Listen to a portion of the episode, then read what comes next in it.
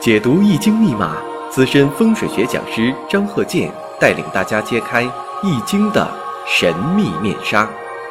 周易新天地，五行解奥秘。请听周易五行。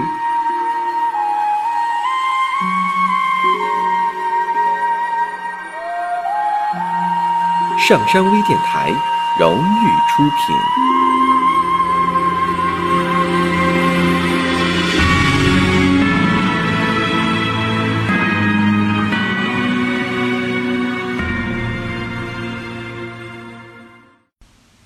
大家好，我是张和建。周易五行，我们继续开讲。下面呢，我们看一下这个生日五行是个男士的，癸未、壬戌、甲辰、丁卯。那么在我实践当中，我也发现呢，这个甲辰日、甲戌日啊、甲寅日啊，它也影响夫妻感情。下面呢，我们看一下这个生日五行啊，我们看一下。那么呢，年上透的是正印，月上呢偏印，时上呢伤官。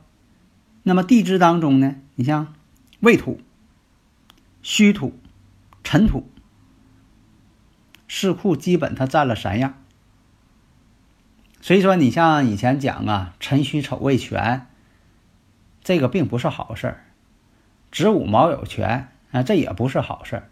不要按照以前这个古典的一些书籍，有的都是啊人为创造的。像说哪个这个皇帝，你像说这个朱元璋辰戌丑未全，啊乾隆子午卯酉全，这个都不对。真正的这个像以前的帝王啊，他生日时辰呢都保密，所以有些古典的一些命例哈，都是后人伪造的。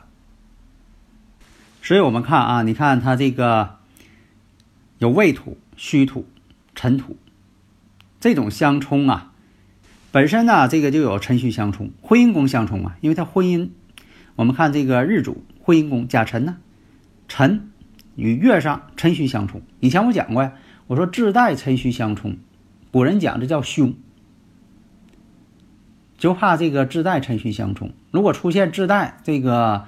两辰冲虚，两虚冲辰。古人呢，在这方面也有论述，认为这是最不吉的。我们再看天干，天干时上呢，丁火伤官；月上呢，壬水偏印，丁寅相合。丁寅相合，以前我讲过，五行大讲堂当中我也论述过。那么这个生日五行是怎么回事呢这个男士啊，按咱们老百姓讲话了，特别好色，好色之人。那么我看看原因，原因刚才我也说了，婚姻宫辰戌相冲，夫妻宫这是一种相冲关系。那么辰土当中常有戊土，戊土对他来说偏财。那么呢，这个偏财呀也受到了他的感应，所以说不管他这个正财还是偏财，古人论述呢，正财代表正妻，偏财呢代表婚外情。当然了，也不能说在这块儿一呃总是认为偏财不是正妻，未必啊。你像说有的男士他五行当中只有偏财，那这偏财也代表正妻。总之呢，地支当中长的呀都是财星。你像这个年柱未土当中常有这个正财星，戌土当中偏财星，辰土当中常有偏财星。所以都常有这个财星，但是未必说每个人的土都是财星啊。有的初学者可能会发生误会。那有的说，你看他那个呃地支当中都是土，是不是他也有这个偏财星啊？不是啊，关键他是日主是木，木对土来说，土是他财星。如果说要不是木的话呢，那土就不是他财星。你看他要是水的话呢，那土就是官星了。所以啊，大家呢要分析的时候一定要听好了。你看，他年支未土常有己土正财星，但是呢，又跟这个月柱相刑，丑刑戌戌刑未嘛，相刑关系。那么未土当中的正财呢，一相刑之后，就很难呐进入夫妻宫了。所以说呢，他这个人呢，这个七星与七宫都受到刑冲的一种伤害。总体来讲，偏财星要比正财星气势旺盛，也就什么呢？婚外情非常的旺盛，占据了主流，所以说就形成了专门喜欢婚外情、婚外恋。所以呢，总是说啊，这个一种婚外情，这就是一种表现。野花总是好，总那么认为。所以说呢，再加上时尚的带有一个伤官，有伤官的人呢，无论男女都喜欢一种自由，不喜欢这种家庭的传统式的约束。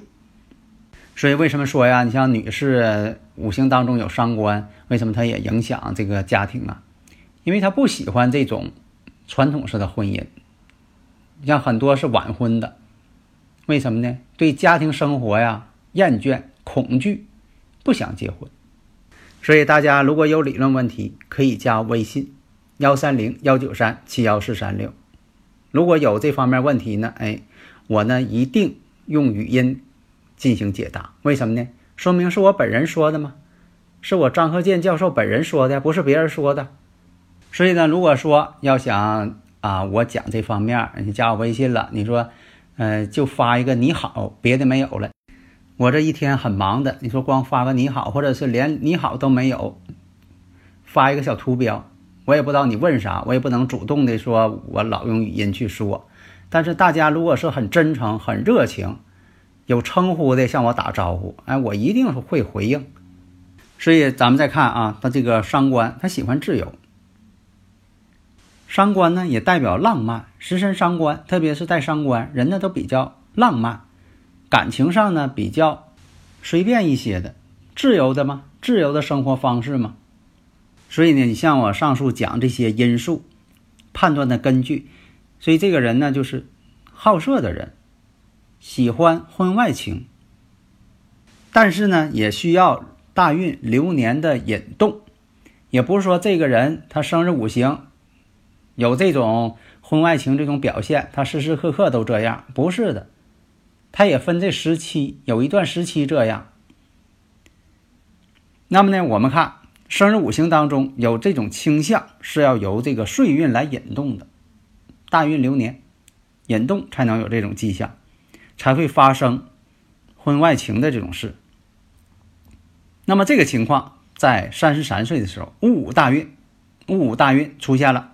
那戊午大运呢，跟这个年柱形成了。天合地合，戊癸相合。以前我讲过，戊癸相合，戊癸相合，老夫配少妻。所以说这种相合呢，就会引发他这种情况。那么戊土呢，又是他偏财星。所以说呀，你像这个午火呢，跟这个戌土呢又形成半合，而且跟年上呢无与未合。四十二岁甲子流年，甲子这一年出现了。那么这个子水。是木遇桃花，子辰又半合，所以这这种感应变成了子卯相刑，子午相冲，子午相冲，冲的是大运，大运为身外外边的一些事情。那么呢，又出现什么呢？它本身就有这个丁寅相合，所以啊，从这个神煞的观点，五行的观点，那么午火呢，它里边有丁火。那么这丁火呢，还要和这个丁寅相合，所以说这一点来说呢，这一阶段根据他这个生日五行，他会出现这个风流艳事这些问题。所以说呢，在五行学来啊，我们讲这个事情，一个生日五行喜用神如果是印星，可是呢又受到这个财星克制，这种情况呢，往往会受到妻子方面的拖累。